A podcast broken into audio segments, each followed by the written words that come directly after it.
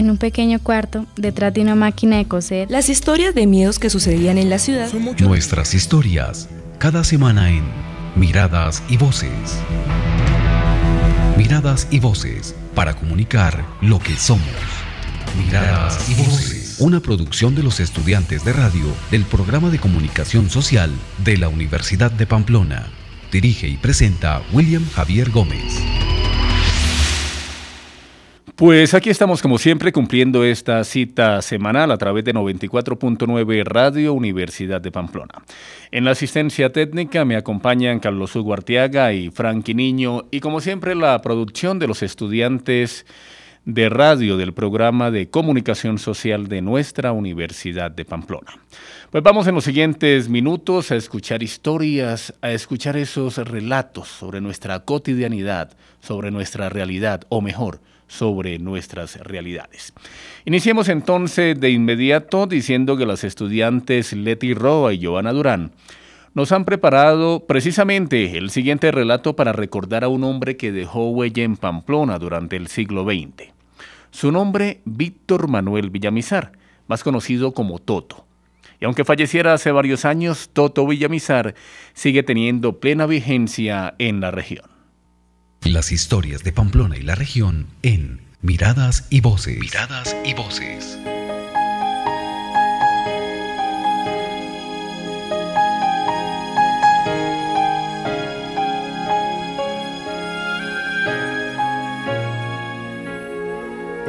Mirando la piedra de perfil era la cara de un fantasma. Se le veían los ojos sumisos y una nariz achatada, pero un poco prolongada. Se le veía una cavidad, era la boca, y cuando pasábamos por frente a ella nos daba un gran temor. Después de la piedra encontrábamos ese gran espacio que era el arenal. Este es un fragmento de las tantas historias que Víctor Manuel Villamizar, más conocido como Toto Villamizar, dejó plasmadas en los cuentos que Toto cuenta, un compilado realizado por el profesor José del Carmen Bolívar sobre historias, leyendas y cuentos de la Pamplona de antaño. Toto nació el 17 de junio de 1923 y desde muy pequeño empezó a contar historias que escuchaba de su abuelo, de su padre y de sus tíos, en celebraciones patrias como el 20 de julio, el 7 de agosto o el 11 de noviembre. Las historias de miedos que sucedían en la ciudad fueron transmitidas por Toto a muchas generaciones y quienes lo escuchaban quedaban fascinados con aquellas narraciones, pues la cuentería en la voz de este pamplonés se convertía en una experiencia muy amena. Con expresión emocionada por recordar a su padre, Emiliano Villamizar cuenta cómo fue su niñez al lado de Toto. Cuando nosotros nacimos, mi papá tenía un taller de publicidad y decoración. Y según entiendo, cuando nació él, mi, abuelo también tenía un taller de publicidad y de artes plásticas. Pues la vida nosotros desde niños fuimos de mucho trabajo. No, había mucho trabajo porque en ese tiempo no, los medios de comunicación se limitaban a eso, a los avisos, a la publicidad a la decoración. Y pues acá yo lo único que vi desde niño en mi casa fue trabajo. Y no solamente trabajábamos nosotros, sino muchas personas que trabajaron con, papá. Que actualmente de ellos hay varios profesionales en artes. Son arquitectos, son pintores, son comunicadores sociales y así sucesivamente. El sobrenombre se lo puso su hermana Carmen, quien es la mayor, y para no llamarlo Víctor Manuel cariñosamente le decía Toto. Entre tanto, su vida como padre de familia era más estricta. Emiliano destaca que su papá era bastante serio. Pues él era como todos los papás, era un tipo estricto, exigía que todo el mundo le cumpliera, que todo el mundo, o sea, que todo el mundo marchara. Y el que no marchaba, pues le iba mal con él porque él sí no se dejaba de nadie.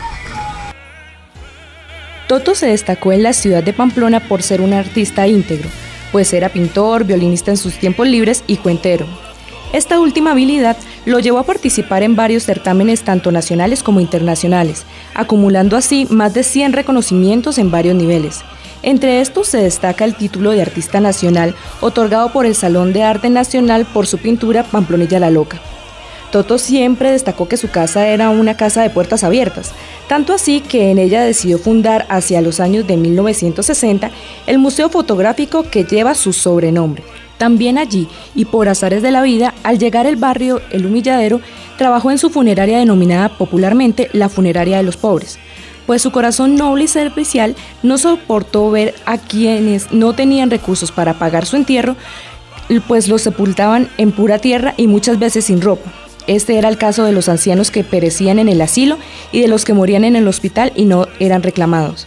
Dadas las circunstancias, Toto construyó cajas fúnebres de madera y las regalaba. Luego, dada la fama de buen pastor, prestó servicios fúnebres en varias poblaciones aledañas, dando créditos a campesinos, quienes luego volvían a cancelarle. Toto fue un personaje que con cada una de sus historias cautivaba a quienes lo escuchaban. Don Patricio Roa compartió con nosotras una de las experiencias vividas con este personaje.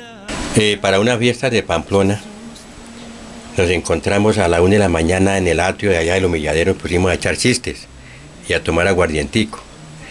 Echar, echar cuentos y nos contaba historias de, de, hace muchos años, lo que era Pamplona, lo que era el señor este que era el abogado de las ánimas, que le decían matasietes, o siete machos, bueno, algo así.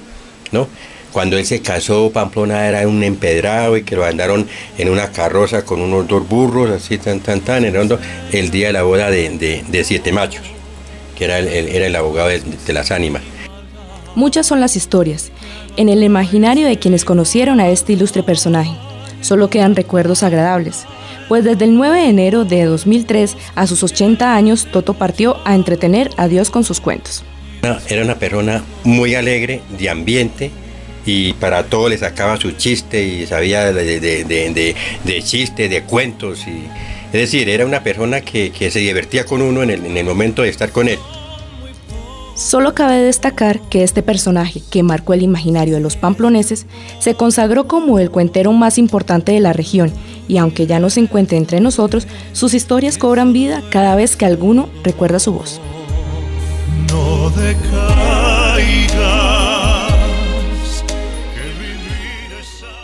Así observamos, así lo relatamos. Miradas y voces. Pues muchas gracias a Leti y a Giovanna por ese homenaje a la memoria de un pamplonés de pura cepa, de alguien que dejó huella que a través de su archivo fotográfico y de tantas otras historias, pues es eh, recordado precisamente por los habitantes no solamente de esta región, sino del departamento norte de Santander en general. Hacemos referencia entonces a Toto Villamizar. Cambiemos de tema, ya no vamos a hablar de un personaje, vamos a hablar de una comunidad ahora en general. Hay tiempo para intentar conocer la historia de los barrios de la ciudad intentaremos semanalmente que usted, que todos nosotros, pues hagamos presencia en los barrios para conocer un poco sobre su historia, sus personajes, sus mitos, sus leyendas, sus rituales, cómo se manejan esas relaciones de convivencia que consideramos son importantes. Pues aquí en Miradas y Voces es bueno hablar de los barrios de la ciudad de mayor riqueza cultural y social de norte de Santander en este caso de los barrios de nuestra Pamplona. Los estudiantes Carlos Yeditza Jiménez, Gracie Loret Domínguez y Sebastián Felipe Quintero visitaron el barrio Libertador. Este el relato que nos tienen. Crónicas, reportajes, documentales, entrevistas. Miradas y voces. Miradas y voces. En Pamplona Norte de Santander se encuentra un barrio llamado Libertador, al que antiguamente se le conocía como la Loma o el Carioca, llamado así por sus habitantes debido a la ubicación del terreno, pues se encuentra situado en las faldas de las montañas que componen la geografía de esta pequeña localidad. Durante la década de los 60, el barrio La Loma o Carioca fue uno de los sectores más peligrosos de Pamplona, pues allí se encontraban varios bares y prostíbulos a los que acudían personas de otras partes, quienes después de consumir licor y tener sexo, se drogaban causando violaciones y atracos a quienes circulaban por las calles de ese barrio. De esta manera, la inseguridad se hacía cada vez mayor, pues la comunidad tenía que lidiar con aquellas personas. Hace muchos años, eh, en el sitio que llamaba La Loma o también Carioca, esto había prostíbulos, bares, había mucho ladronismo y se consumía mucha droga y venta de droga. La Loma o Carioca, como se le conocía en esa época al barrio, murió y con él se fueron todas aquellas problemáticas que agobiaban este sitio. Las personas que hoy viven en este lugar dan testimonio de ello. Escuchémoslas. El barrio este antiguo es de los primeros barrios que existió aquí en Pamplona, donde, donde habían burdeles, la gente venía a la cita y todo, pero ese antes sí era peligroso, pero ahorita es un, un barrio muy sano, donde nada pasa. Eh, le digo que hasta la presente estamos bien. No hay desórdenes, no hay cosa mala, no hay nada. El 23 de junio de 1986, el barrio La Loma o Carioca recibió un nombre nuevo, llamado Barrio del Libertador. Así como adquirió un nuevo nombre, también adopta a nuevas familias que contribuyeron al cambio de imagen de este lugar. Antes lo llamaban La Loma de la Cruz porque todo esto eran bares. Ahorita lo cambiaron al nombre del Libertador porque son puras casas de familia. ¿Sí? Esa es la diferencia de cambio de nombre. El barrio Libertador se encuentra ubicado entre el Mercado Antiguo y el Mercado Nuevo. Limita al norte con la calle Séptima, al sur con la calle Décima, al oriente Carrera Quinta y occidente Carrera Tercera y Cuarta. Aproximadamente tiene 100 familias y 436 personas que le conforman entre niños, jóvenes, adultos y ancianos. En este sector de la ciudad se maneja una estratificación de nivel 1, cuenta con servicios como la luz, acueducto, gas y TV cable, lo que ofrece una mayor comodidad a sus habitantes. Claro está que no todos gozan de estos servicios, ya que algunas personas no logran disponer de ellos por la falta de recursos. Cuenta con Junta de Acción Comunal conformada por personas líderes que han tomado la batuta para dirigir y junto con su comunidad trabajar unidos para transformar y mostrar lo hermoso de su barrio. Don Pablo Isidro Jaimes, presidente de la correspondiente Junta, nos dice.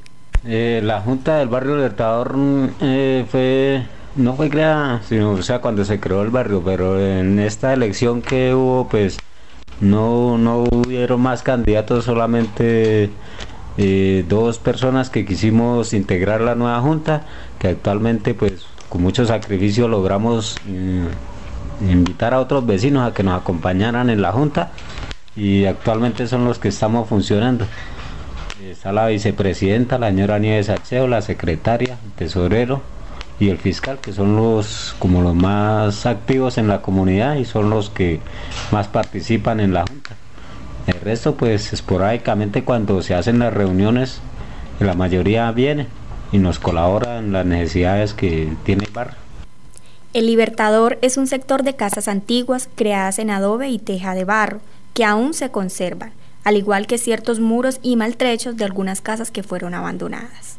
Hoy en día esas casas pequeñas y llenas de historia han recobrado vida. En ellas se logra observar el colorido de sus paredes. Algunas son de color amarillo, azul, blanco y café. Sus puertas son de madera. En ellas se hace evidente el candado grande con el que son aseguradas, lo que para sus habitantes denota seguridad.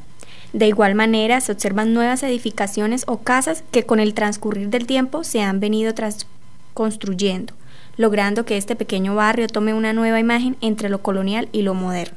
Escuchemos a uno de sus habitantes. Mi nombre es Gloria Amparo Barajas Gauta. Estamos en el barrio Libertador, donde eh, pues es, aquí es un barrio muy bonito porque hay muchas casas antiguas, hay casas modernas. Eh, nosotros somos una junta eh, muy unidos. Representamos un barrio muy, muy decente, la familia, nos colaboramos unos con otros. Colaboración, esa es la palabra mágica que hace falta en esta historia. Ya hemos retrocedido el tiempo, se ha tratado su pasado y su presente, pero ¿cómo le gustaría a la comunidad del barrio Libertador observar en unos años su territorio?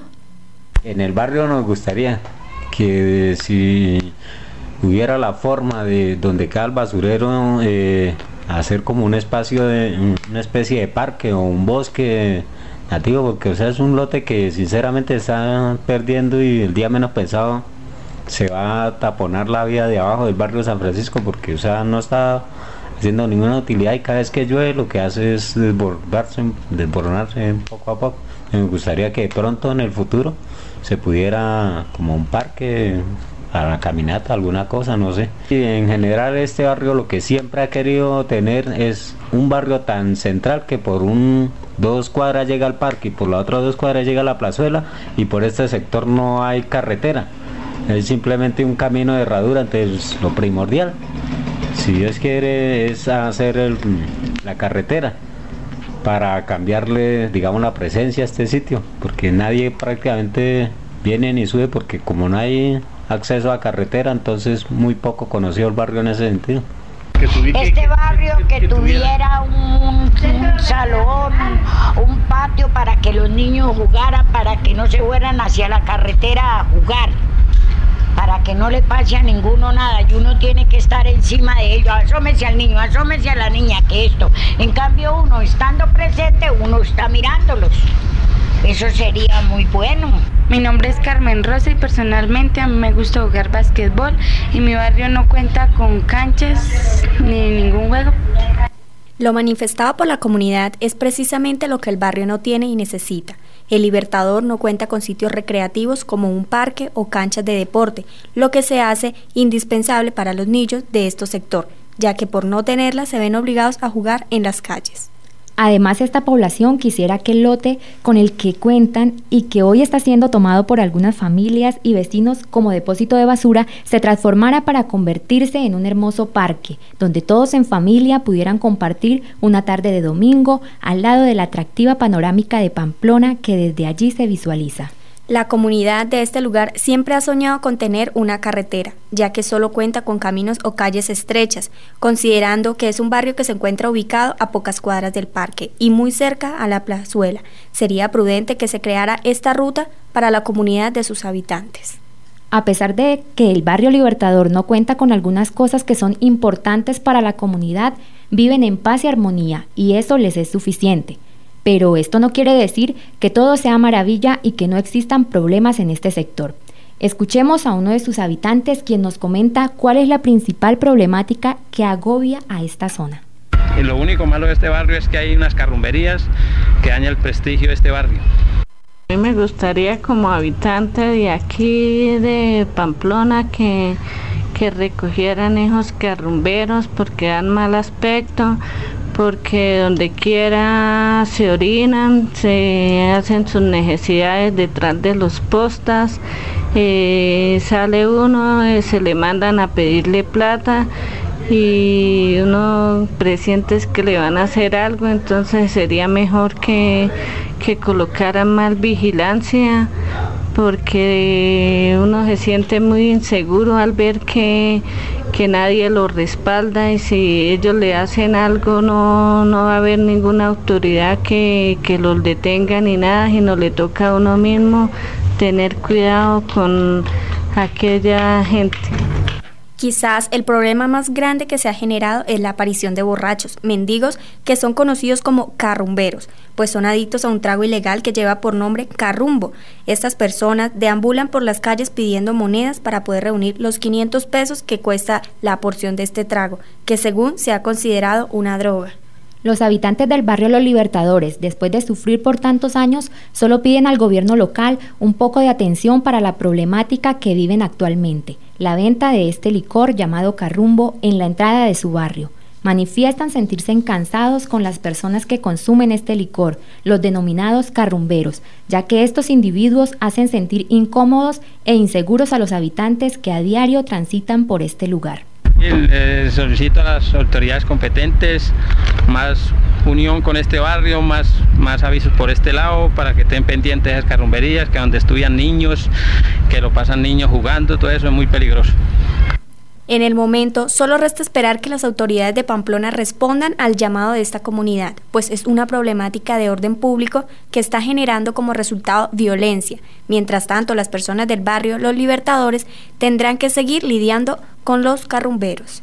Por ahora, las voces de esperanza del barrio siguen recorriendo sus calles esperando un futuro prometedor. Me gustaría que en un futuro mi barrio contara con canchas y parques futuro de los niños. Las historias de Pamplona y la región en Miradas y voces. Miradas y voces. Y luego de las inquietudes que Carol, eh, que Gracie y que Sebastián lograron conocer de los habitantes, de los residentes, de los vecinos del barrio Libertador aquí en Pamplona, vamos a cerrar este espacio por el día de hoy haciendo referencia a un hecho importante y tal vez a una promesa que muchos de nosotros, que usted, que yo, hemos mm, hecho, adelantado varias veces y que seguramente usted cumple, pero yo no lo hago de una manera periódica o de una manera regular.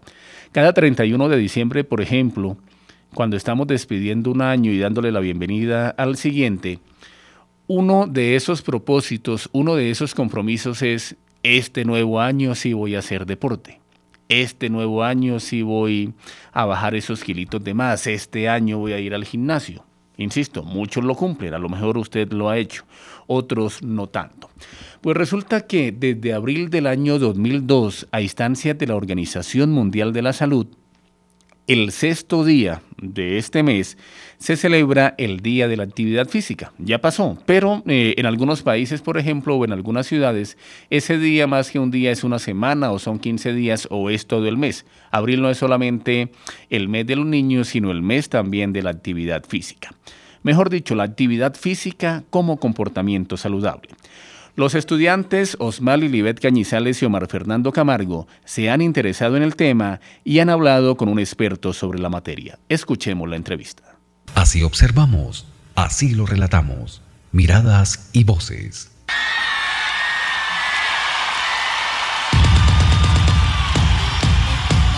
En el marco del Día Mundial de la Actividad Física, quisimos traer un experto en el tema para que nos explique la importancia del mismo. Miguel Ángel Velilla, egresado de la Universidad de Pamplona, del programa de Educación Física, Educación y Deporte. Hola Miguel Ángel, ¿cómo estás? Muy bien, ¿sí? Cuéntenos Miguel Ángel, ¿qué es la actividad física? La actividad física tiene muchos eh, términos para definirlo, ¿sí? Hay muchos autores que han definido que la actividad física pueden ser ejercicios, eh, deportes, eh, trabajo físico, acondicionamiento físico, pero eso en realidad eso es todo lo que abarca en sí la actividad fijándolo en diferentes tiempos la actividad física se utiliza en tiempos de descanso a, la utilización del tiempo libre. En conclusión para mí la actividad física viene siendo el funcionamiento de la masa muscular del cuerpo hacerla funcionar, en donde haya un gasto energético. Miguel, ¿qué temas abarca la actividad física?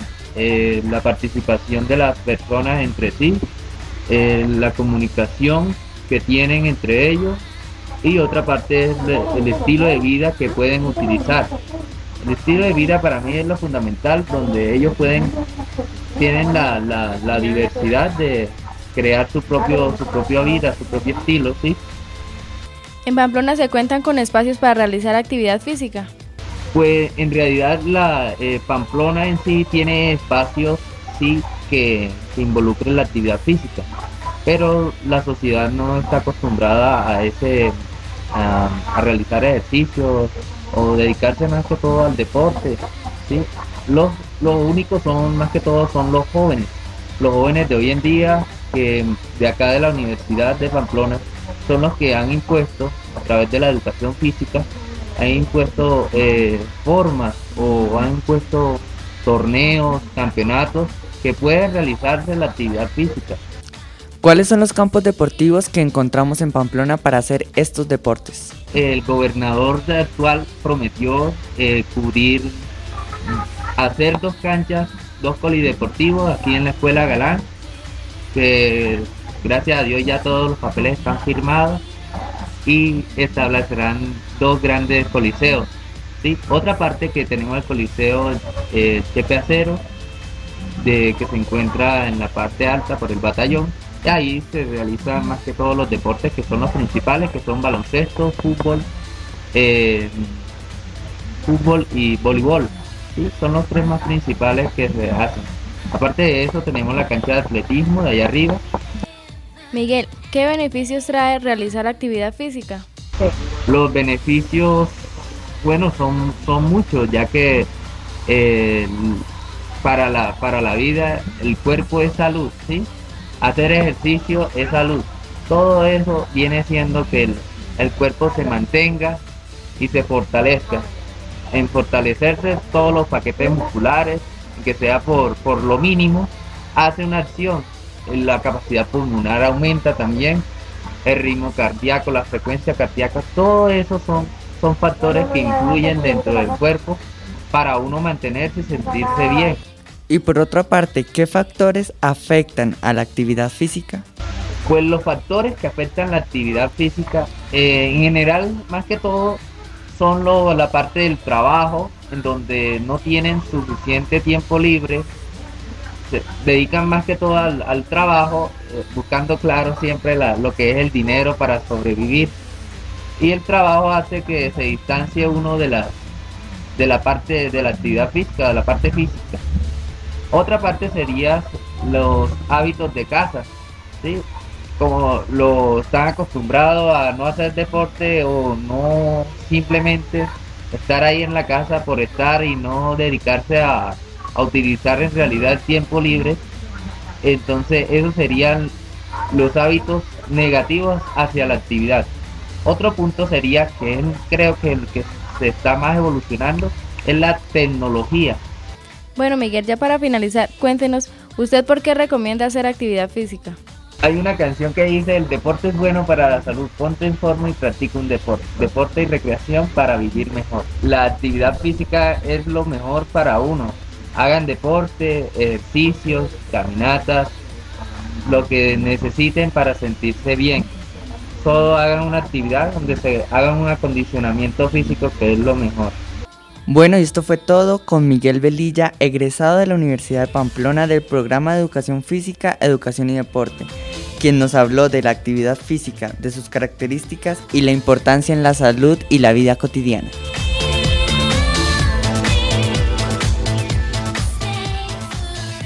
Crónicas, reportajes, documentales, entrevistas, miradas y voces. Miradas y voces. Pues con esta historia de la actividad física que se ha sumado al relato sobre el barrio El Libertador y todo el legado que nos dejara Toto Villamizar aquí en Pamplona, estamos llegando al final por el día de hoy de Miradas y Voces, un espacio que cuenta con la producción periodística de los estudiantes de comunicación social de nuestra Universidad de Pamplona.